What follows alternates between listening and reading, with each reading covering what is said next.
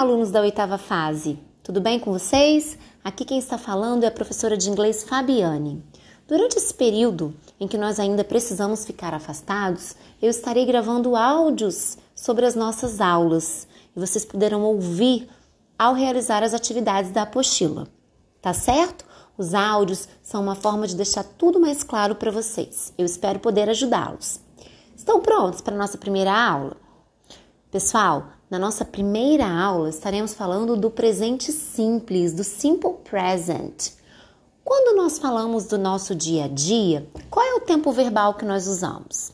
O presente, não é mesmo? Se você diz eu acordo cedo todos os dias, o verbo acordar está no tempo presente, porque você está descrevendo uma rotina sua, um hábito. Eu gosto de legumes. O verbo gostar também está no presente. No inglês, o uso do simple present é exatamente o mesmo do português.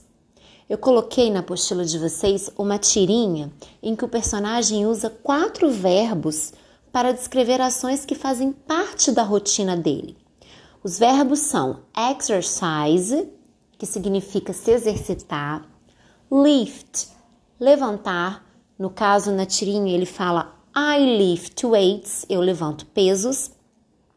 Ride a bike, andar de bicicleta. E play, que pode ser praticar ou jogar. Todos esses hábitos, desculpa, todos esses verbos indicam hábitos, de acordo com a tirinha.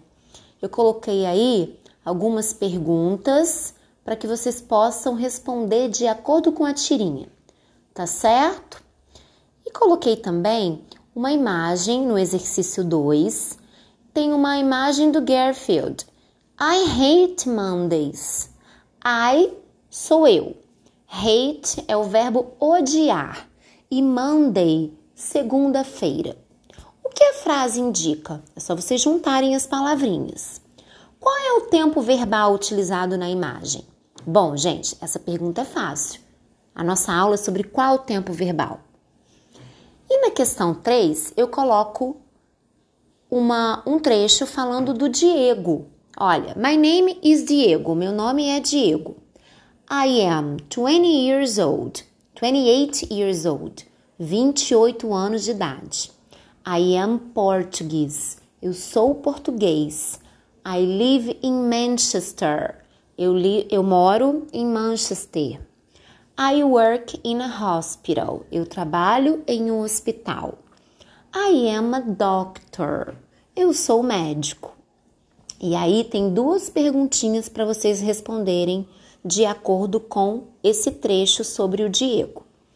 Tá bom, pessoal? Espero poder ter ajudado vocês.